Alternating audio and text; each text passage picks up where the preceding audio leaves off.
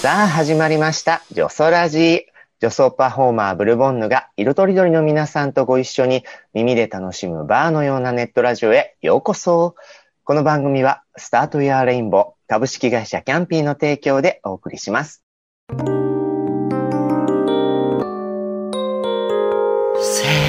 ラジ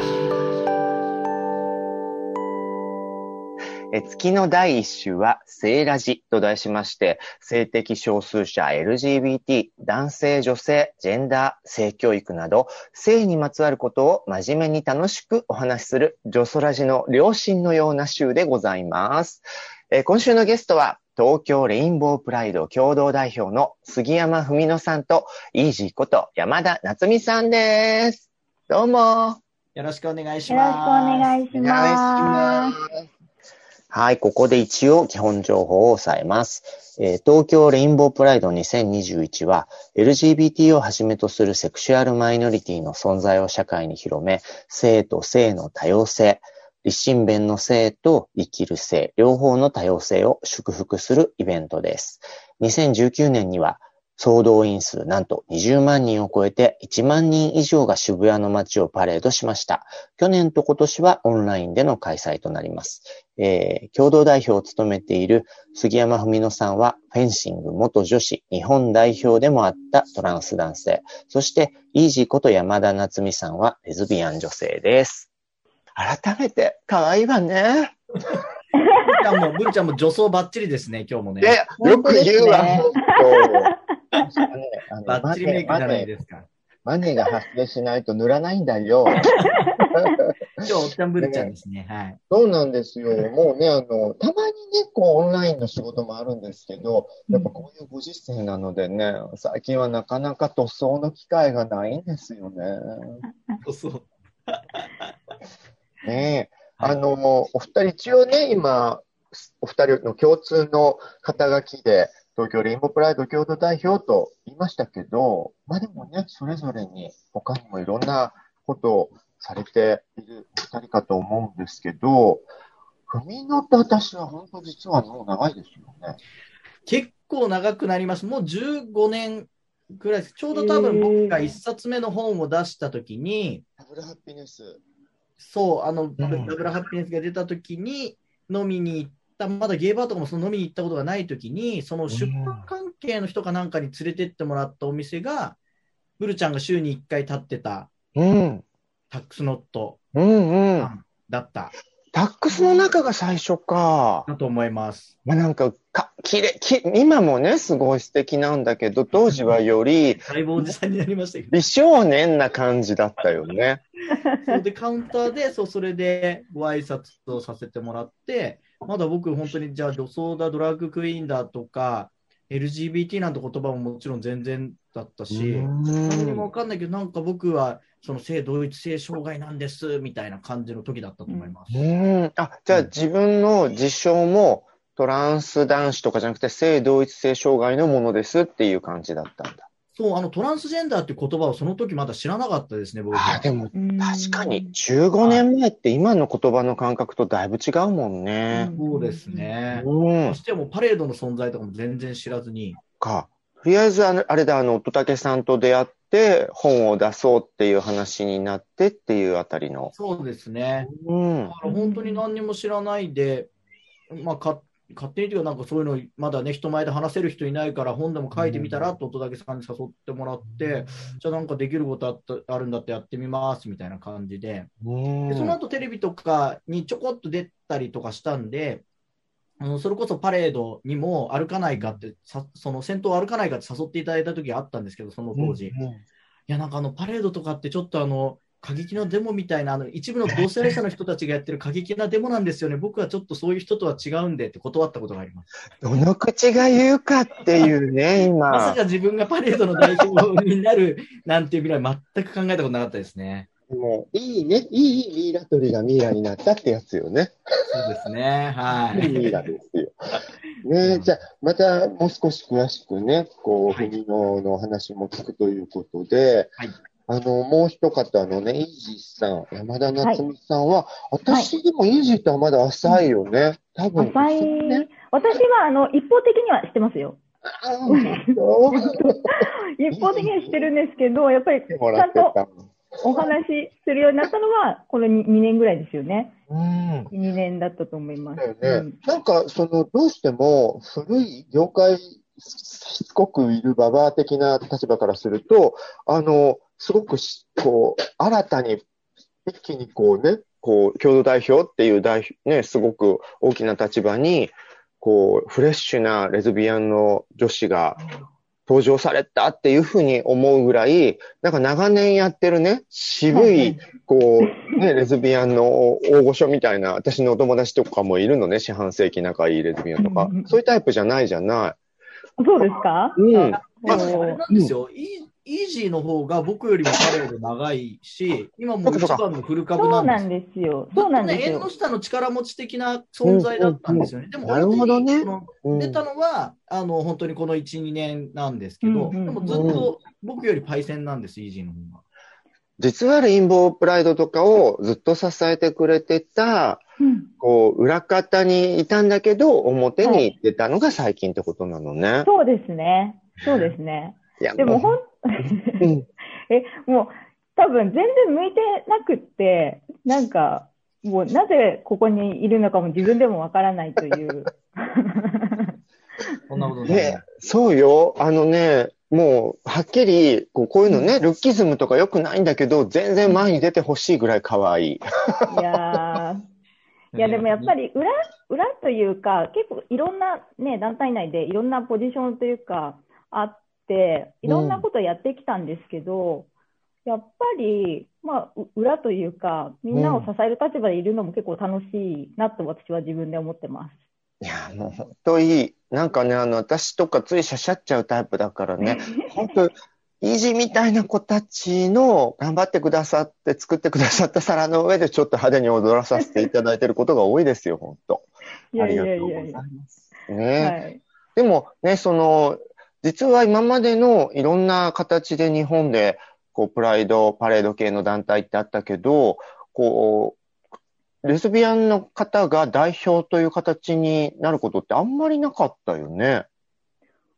そうなんですかね。そうななんんですか、やっぱゲイ男性がとっても目立ってしまっていて、うんで、私の中では、フミノが登場した時に、はいはいはい。こう、トランス男性が、かつ、これ本当にさ、ややらしい話なんだけど、ゲイの人たちのうちうんの、やかましいババア、私も含めて、が、コロッと言っちゃうぐらい芸的にも可愛いと思った。あとても良かったんじゃないかなって内心思ってたんだよね。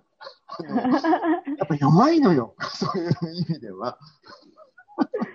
よかったですね、文野さん。ね右も左も分からず、あの、飛び込んだんですけど、あの、芸のパイセン姉さんというか兄さんとか姉さんとかには、まあ、非常に可愛がっていただいて、ねはい。いつもね、えなんかえ、あんたトランスなの？とかって、そうなんですよ、ついてないんですよとかって、え悩む？とかっていつ 悩むんだみたいな。悩むわよ。あの、手厳しいコメントで有名なミッツマングローブさんもね、フミノにはすぐやられちゃったっていう。あんたみたいに完成度高いのは初めて見たわって、ミツさんに飲みの席で初めてご挨拶したときに言われていただいたことがありますけど。で、割とあの人、天の弱的なキャラだから、こう、プライドみたいなことをみんながね、こう、ハッピープライドっていうのをついこう、意地悪に言いがちながらのタイプなんだけども、そう言いながら割と毎回のようにね、ステージにも来てくれるんだよね。ありがたいですね。うん。でもね、それは踏みのパワーもちょっと後押ししてると私は思ってるわけ。本当ですか？僕、なんかずっとなんかこう、嫌われてるんじゃないかと思って、いつもビクビクしながら。そんなことないわよ。ねね。こうね、すっごいや優しいんですそのやっぱ表に、あの、ちょっとやっぱりこう斜めに発言されるのと、普段一緒にお話しするのとまた全然違いますよね、ミツさん。すごい優しくて。はい。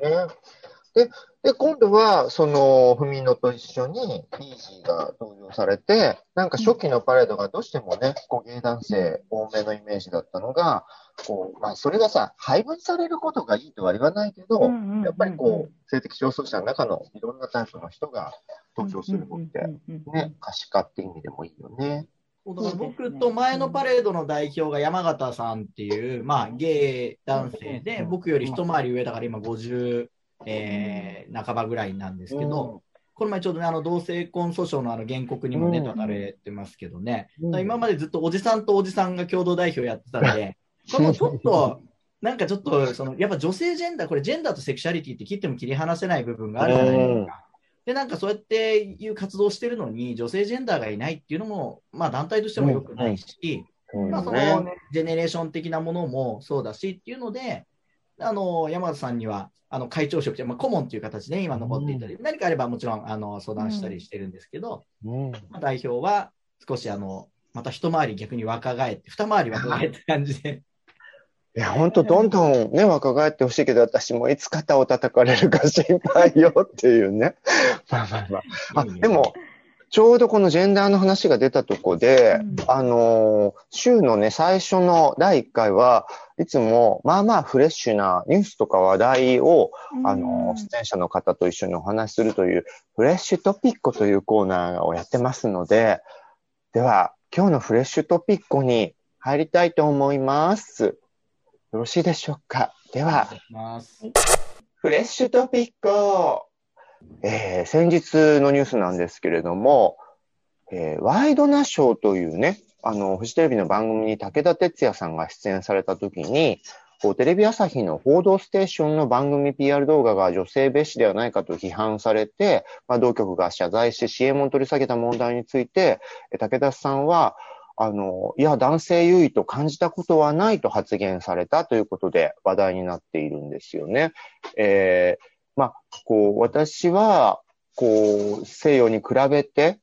この日本が特に女性に関して男性優位社会だと言われてますけど、そんな風に感じたことはありません。日本で一番強いのは奥さんたちだと思います。我が家でもそうですけど、母ちゃんから一声、女房から声かけられたらねえという感じで話されたということで、このニュースはお二人はご存知でした？はい。うん。はい、どう、どう？率直になんかそれぞれ忌憚なきご意見を。いいですね。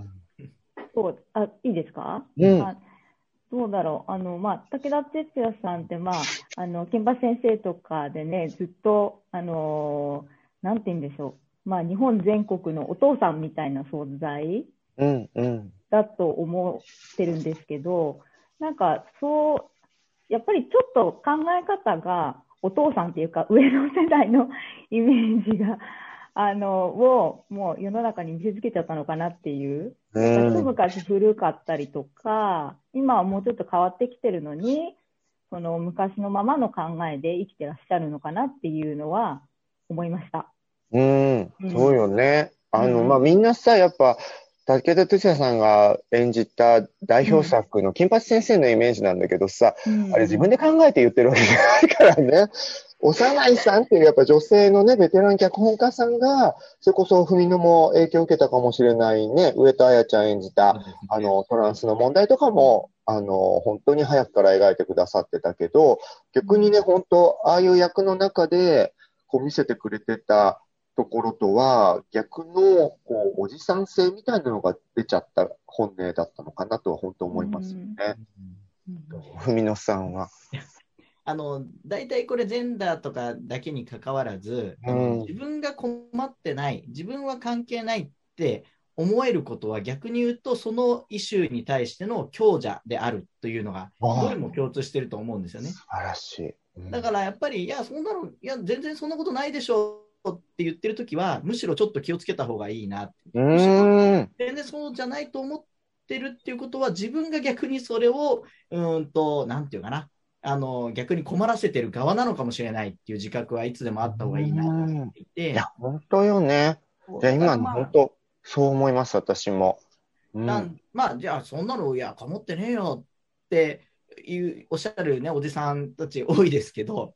それはあのおじさんは困ってないかもしれない、それで困ってる人たくさんいるんだっていう、まあ、個人的にどう思うかっていうのと、その困ってる人がいるにもかかわらず、いや、それ困ってないだろう、だって俺困ってないもんっていうロジックは、ちょっとあまりにも破綻してるなとはう思います。ん。まあ大体、そう、うん。んそれってね、同性パートナーの問題とか全部そうですよね。そうなんですよ。で、うんなんかやっぱりその個人的に、でもね、別にじゃあ武田鉄矢さんが悪いかっていうと、なんかそういう話じゃないと思ってて、うん、うん、やっぱりあの、これって個人的な話っていうよりも社会構造の話だと思うんうですよ。ん、うん、で、なんかこの、やっぱり構造的にさ差別構造がこう組み込まれちゃってるっていうか、で今日ちょうどね、うん午前中に会った、あの、お会いした人と話した時に面白い話を聞いて、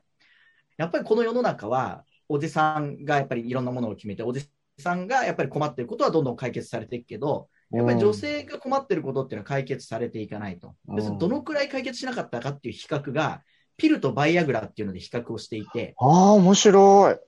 ピルっていうのは、日本でそれが承認降りるまでにものすごい時間がかかってて、世界で一番遅いぐらい、日本はピルの承認が遅かったらしいんです。どのくらい遅いかっていうと、日本は1999年で、まあ、まあ、アメリカとかでいうとその40年ぐらい前にはもう承認が降りている。北朝鮮でも1994年だったと。え、北朝鮮より遅かった北の朝鮮よりも5年遅く日本はピルちょっとショック。が承認されていると。じゃあ一方でバイアグラはどうだったかっていうと、うん。たった半年で承認が降りたらしいんですよ。あ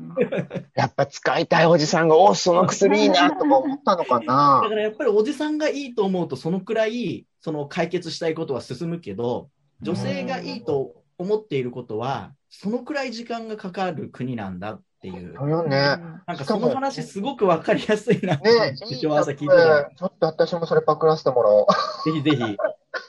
えでも確かにピルピルに関しては、そう、私たちも、私たち世代でも、なんかどうやって使うのか分からなかったりとか、使う機会が、まあ、なかったというか、どこで買えるか分かんなかったりとか、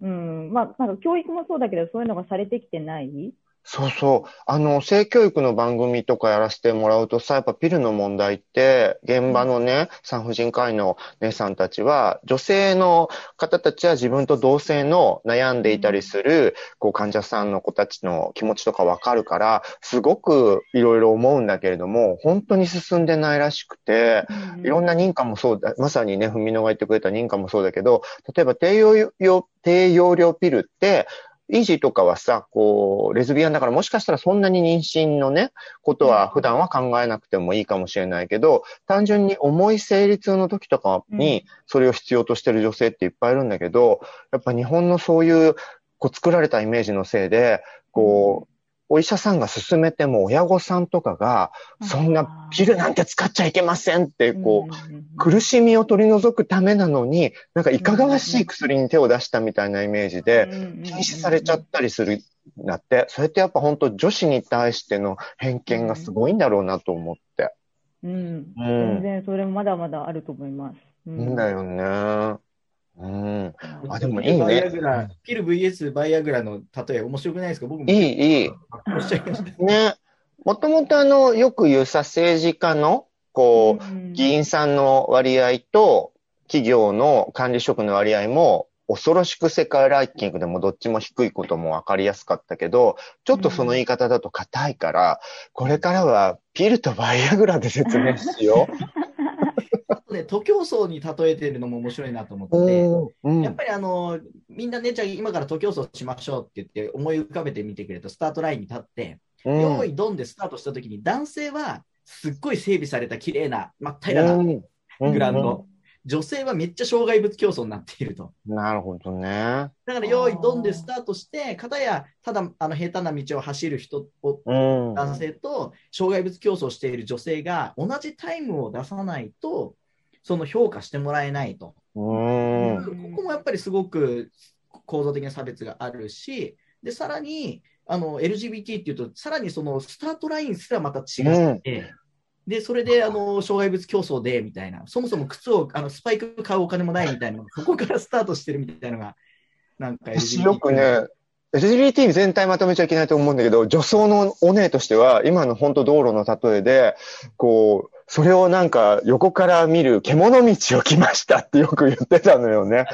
もうね、いろいろ虫とかに刺されて大変だよとかよく言ってて。で、まあ、でも獣道のおかげで、こう、まだ開拓されていない景色とか、ちょっと不思議なね、木の実を見つけるみたいなことはあったのを、良かった探しとしては感じたりもしたけど、まあ本当ね、あの、想定すらされてない道ではあるよね、その辺ね、今までは。そうですよね。だからなんかやっぱり、いや、結局さ、女は強いからさ、みたいなうんことは、本当に女性が強いのか、女性が強くならざるを得なかったのかっていう、うん強い女性じゃないと生き残れないっていうシステムになってないかな、みたいなところは、なんかこう注意した方がいいんじゃないかなと僕は思います。そうよね。あの、家のお母ちゃんが強いっていうのはさ、ある意味、そこでぐらい強くさせてくれよみたいなところを、うまくできる女性はやってきたって感じじゃない？こう、あの手この手でね。こう。だけど、実際にはやっぱ DV の話とか聞くと、そういう家庭レベルでもね、やっぱ女性の、